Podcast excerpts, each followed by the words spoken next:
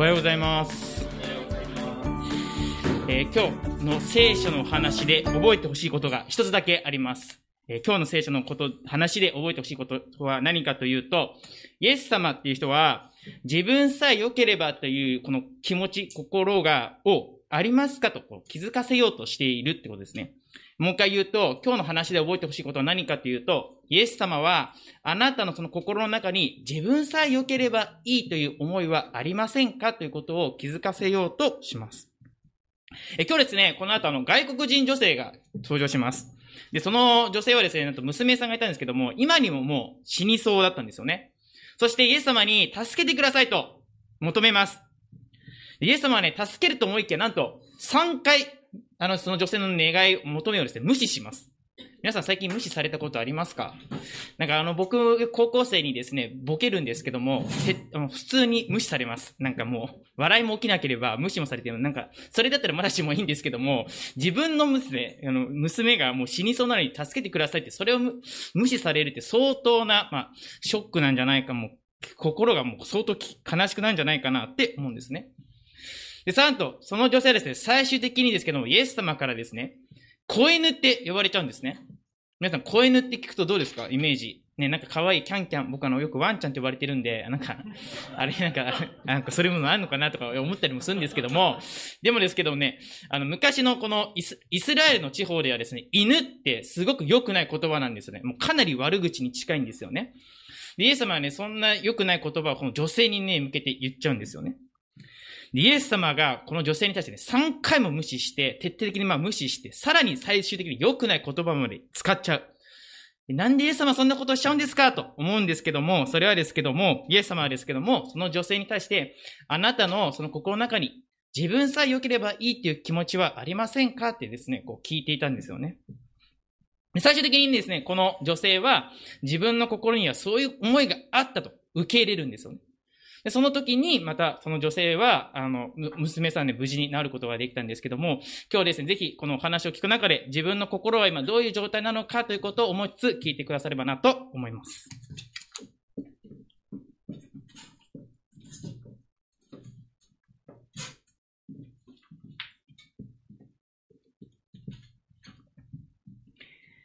それでは本日の御言葉をお読みいたします。えーマタイの福音書15章21節から28節をお開きください。新約聖書の31ページになります。それでは、えーお読みいたします。マタイの福音書15章21節から28節イエスはそこを去って、ツロとシドンの地方に退かれた。すると見よ、その地方のカナン人の女が出てきて、主よ、ダビデの子よ、私を憐れんでください。娘が悪霊に疲れてひどく苦しんでいます。と言って叫び続けた。しかしイエスは彼女に一言もお答えにならなかった。弟子たちは身元に来てイエスに願った。あの女を去らせてください。後についてきて叫んでいます。イエスは答えられた。私はイスラエルの家の失われた羊たち以外のところには使わされていません。しかし彼女は来てイエスの前にひれ伏して言った。主よ、私をお助けください。するとイエスは答えられた。子供たちのパンを取り上げて、子犬に投げてやるのは良くないことです。しかし彼女は言った。主よ、その通りです。ただ、子犬でも主人の食卓から落ちるパンくずはいただきます。その時イエスは彼女に答えられた。女の方、あなたの信仰は立派です。あなたが願う通りになるように。彼女の娘はすぐに癒された。宣教、たとえ子犬でもと題しまして、ワンスタッフに御言葉を取り継いでいただきます。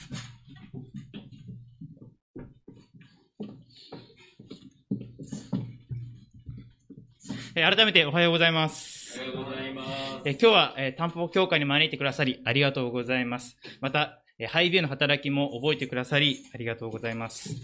えー早速、御言葉に向かっていきます。えー今日ですけども、登場するこの女性、しつこくですけども、こうイエス様に迫ります。えーその結果どうなるかと言いますと、28節を読みますと、イエス様から、あなたの信仰は立派ですと、称賛の言葉をいただきます。これ、新約聖書を読む限りなんですけども、信、あなたの信仰が立派、まあ、信仰が立派と称賛されたのは、実はこの女性だけなんですね。まあ、それはですけども、稀に見る信仰だったということができます。この名も明かされていない女性が持っていた信仰。それはどのような信仰なのでしょうか？今日はそのことを一緒に考えてみたいです。22節を読みますと、一人の外国人女性がイエス様に助けを求めています。どうやら、その女性の娘がですね、悪霊に疲れていて苦しんでいるようです。まあ、叫び続けたとあるように、この女性はですけども、大声でイエス様に助けを求めていました。まあ、それはですね、ただ一回だけの助けてくださいではなくて、まあ、叫び続けたとありますように、とにかく、まあ、なん、どれぐらいかはちょっとわからないんですが、とにかく一回だけなく、何度も何度も、こう、イエス様に助けを求めていました。この女性の必死さが伝わってきます。え聖書を読んでみますと、悪霊に取り憑かれるとどうなるかと言いますと、まず目が見えなくなり、口も聞けなくなります。さらに、このカナン人女性が言う、あの、言ってますように、ひどく苦しんでいると、まあ、言ってますけども、まあ、これ娘がですけども、悪霊に取り憑かれたことによって、何かしらの病気も患い、まさにこの娘の死がですけども、迫っていました。えそうなんですけども、いつ死んでもおかしくない、この愛おしい娘を置いて、この母であるこの女性は、必死にイエスに助けを求めます。そんな女性、必死に助けを求めている女性に対して、イエス様はどのような態度を取ったのでしょうか23節にはこのように記されています。イエスは彼女に一言もお答えにならなかったと。イエス様は必死に助けを求める女性をですけども、まあ、フルシカト。まあ、シカトってあんまり、僕もなんか、あんまり言わないと思うんですけども、今、もう完全無視ですよね。え、これまでですね、この前を読んでみますと、イエス様って悪霊に取り憑かれた人たちだったり、また必死に生きている人、今にもですね、死にそうな人をですね、助けてきました。ま、なのに、今回に限っては、必死に助けを求める人を、もうがん、完全に無視します。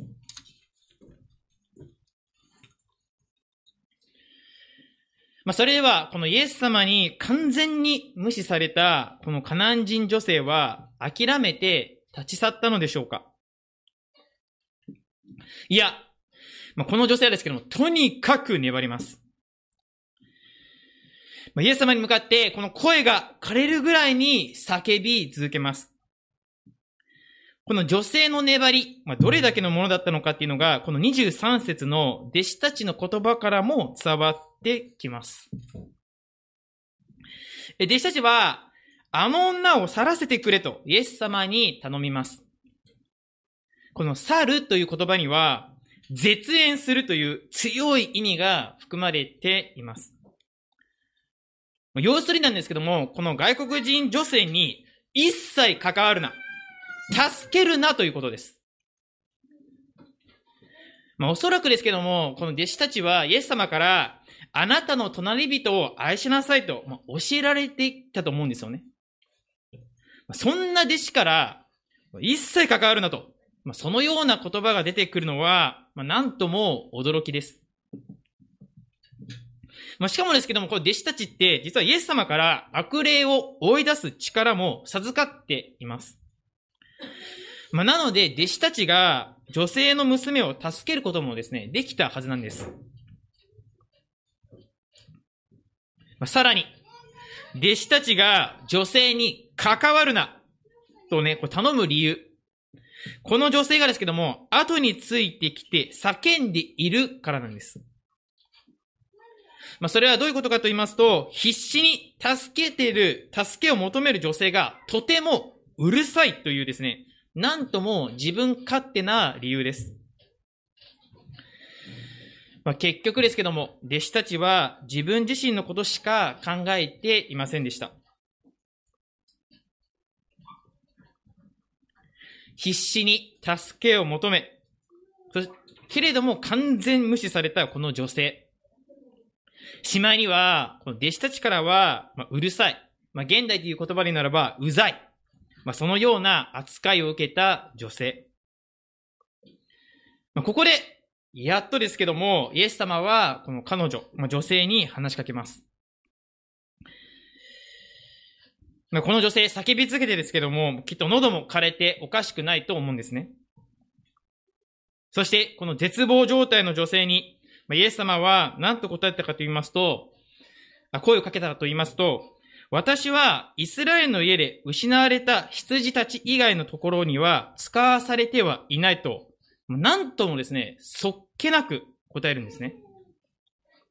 これどういうことかと言いますと、私が相手して助けるっていうのは、イスラエル人であって、外国人であるあなたではありませんとですね、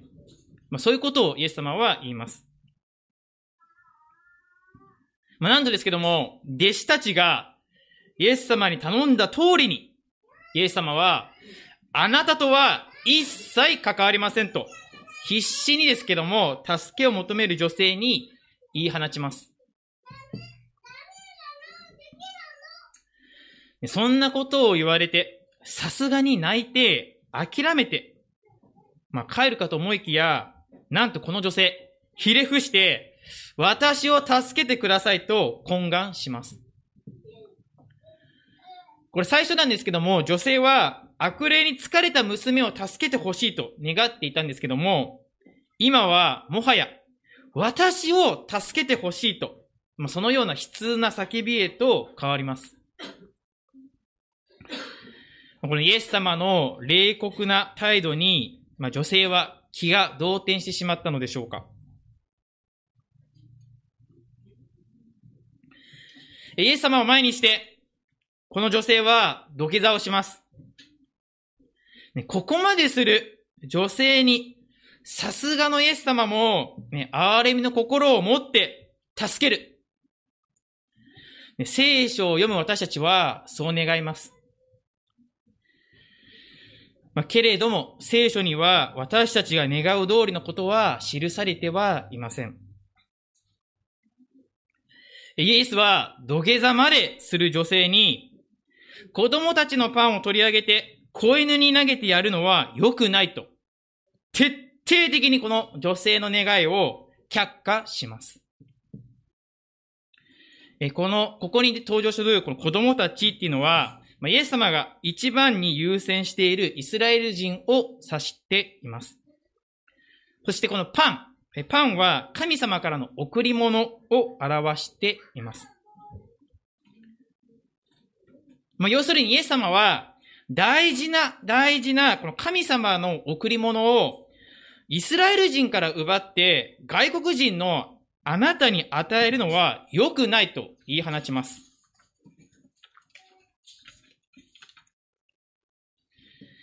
さらになんですけども、驚愕なのは、イエス様はこの外国人女性に向かって、子犬と呼びます。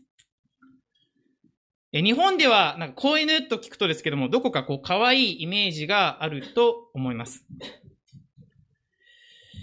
まあ、でもですけども、当時のこのイスラエル地方では、犬という言葉ですけども、大変な差別用語です。あよくあの、わかんないですよ。テレビ番組とかで、なんか暴言とか入ったらピーっていうなんか音が入ると思うんですけど、そういうレベルなんじゃないかなと思うんですね。まあ、イス、イスラ、犬っていう言葉ですけども、汚さだったり、社会の土底辺を意味する言葉です。まあ、当時もですけども、犬っていうのはペットとして飼われていたようです。でもですけども、今みたいにこう大事に扱われていたわけではありません。まあ今、あの、犬、もし、あの、飼っていたら、餌はな、多分、ビーフジャーキーとかだと思うんですけども、でもですけど、当時はですけども、残飯が与えられていたんですね。しかも、扱いはとても雑です。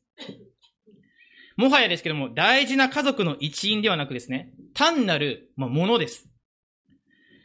まあ、いらなくなれば捨て去ります。たとえ死んでもですけども、丁寧に埋葬されることはなく、ゴミ捨て場にポイと捨てられるだけです。まあ、ただですけども、これ厳密に言いますと、イエス様は女性に犬ではなくて、子犬とこう表現を和らげて言っています。まあ、でもですけども、差別発言をしていることには違いはありません。必死に助けを求める女性を一人の人として見ることなく、子犬という汚い動物とみなすイエス・キリスト。さらになんですけども、仮に、この子犬にですけどね、パンがもらえるとしても、与えるという言い方じゃなくて、イエス様は投げるというですね、なんとも乱暴な言い方をします。しかもですけども、これ汚い地面に神様の贈り物を投げるというですね、このイエス様の対応、そして発言に、絶望の2文字です。私たちがイメージしていた、あの優しいイエス様は、どこに行ってしまったのでしょうか？ただなんですけども、この後、イエス様も、そして私たちも予想もできないこの女性の言葉を聞きます。イエスの三度による拒絶と差別発言。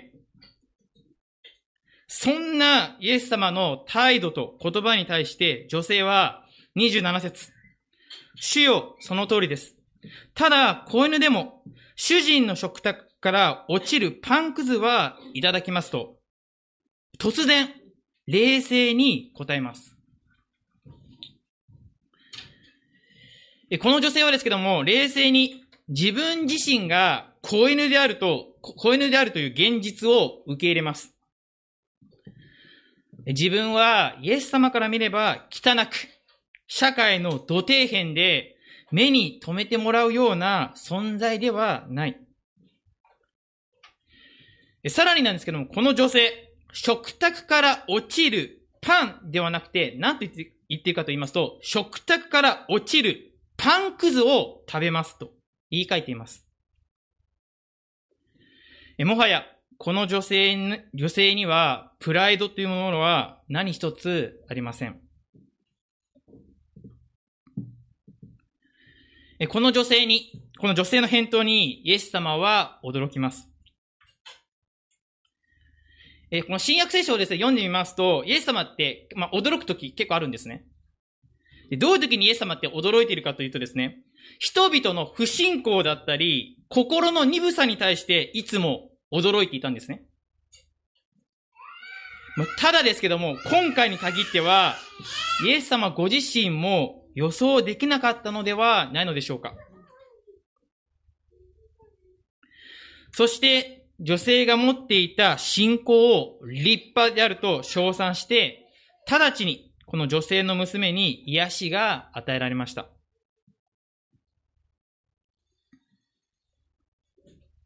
イエス様が驚き、立派な信仰と称賛されたこの女性。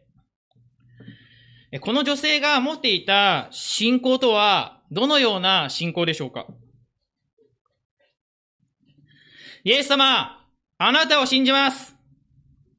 イエス様、あなたを愛します。イエス様、あなたに従います。まあ、そのような信仰告白でしょうか？まあ、それともなんですけども、ひどい扱いを受けても、拒絶されても、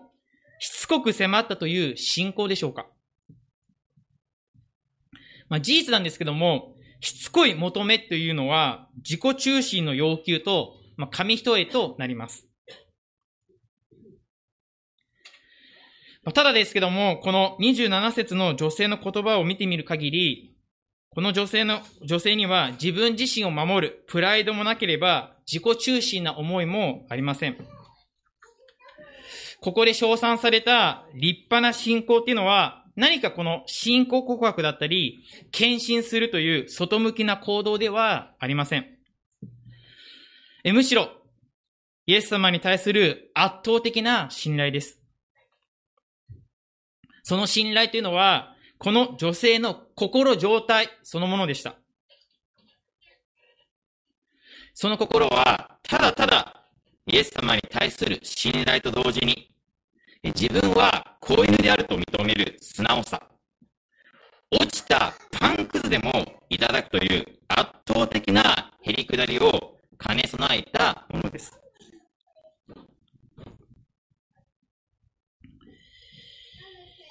え皆さん、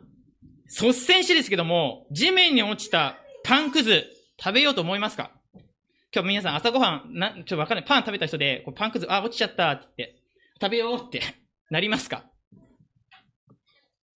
またですけども、落ちているこのパンくず、こ犬のように食べている人見たら、皆さんどう思いますか？まあ、この後の昼食があると思うんですけども、急に僕がこう落ちた、わーって言って犬のようにペロペロペロペロ地面這いつくばって食べ始めたら、皆さんどうですか？ちょっとやばいな、この人。もうちょっとタンポポ協会に呼ぶのは10年後あたりかな。みんなのちょっと記憶がなくなった頃に呼ぼうみたいになるかもしれないんですよね。で、そんな人を見たらですけどもね、普通は、うわー、みっともない。うわー、なんかそこまでする必要あるの？思ってしまうんですよね。まあ、正直もう気の毒とかそういう以上に不気味さが、ま、増すと思うんです。まあ、事実ですけども、今日登場する、この登場したカナン人女性は、土下座をしてまでもイエス様に懇願しています。当時このイスラエル地方の土下座っていうのは単にこう頭を下げるんじゃなくてですね、この唇を何度も地面につけるというひれ伏しなんですよね。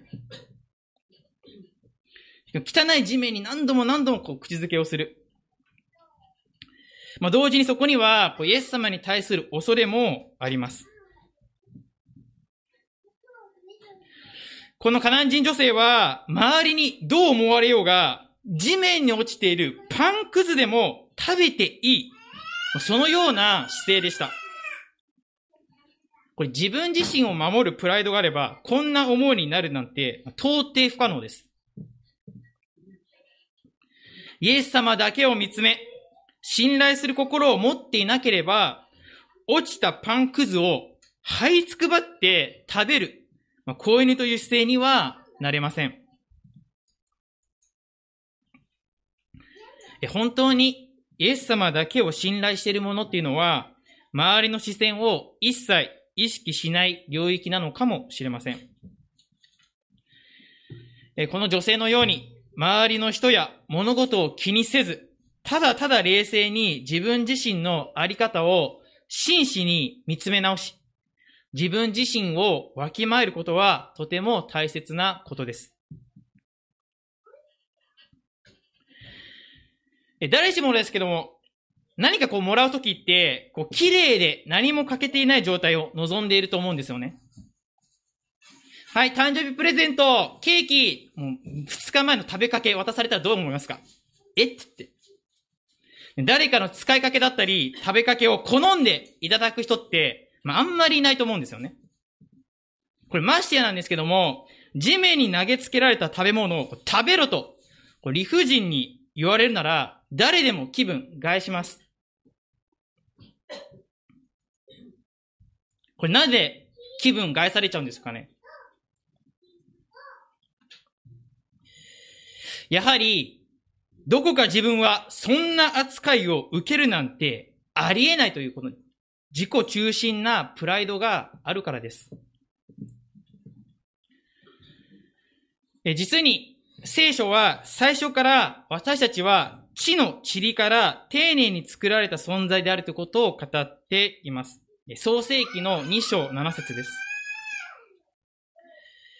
誤解を恐れず言うならば、私たちは地のクズから作られているんです。あの僕あんまり掃除好きじゃないんですけど、あの、前、ダイ、ダイソン皆さん、僕ダイソン買ってすごく掃除にハマってるんですけども、バーすごい威力で吸い込むんですよ。いろんなもの。小さい埃までとか、わーって言って、で、しかも中身見えるんですよね。で、僕、えこの埃、これから作られてるの自分って。え、てんてんてんてんみたいな感じだった、前にあったんですけど、ずっとこう見つめ、こんな埃で作られてんだ。うわ、なんだこれってね、思っちゃう。もう普通だったら捨て、捨てますよね、そんな。まあ、そんな私たちは、塵、埃、クズから作られているんですよね。でもそんな私たちは、神様のように良し悪しを決めたいという気持ちに支配されているんです。もうそれが堕落の始まりです。それ以降、人っていうのは自己中心なプライドを心に持つようになりました。自らを神として物事や人の良し悪しを決めつけ、自己中心的なプライドを持ち、他の人を見下し始める。もしそうであるならば、福音書に登場するこのパリサイ人、または立法学者と何も違くなります。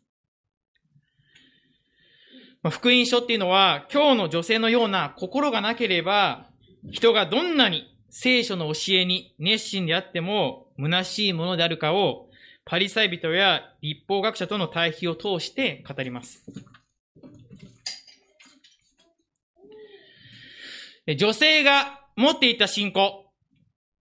それはですけども、たとえ神様の子であるイエス様に拒絶され続けようが、差別発言されようが、汚い動物扱いをされようが、神様の贈り物のクズさえいただくという圧倒的な信頼とへりくだりです。そして、周りの視線を気にすることなく、自分自身を顧みる冷静さ、子犬としての自覚、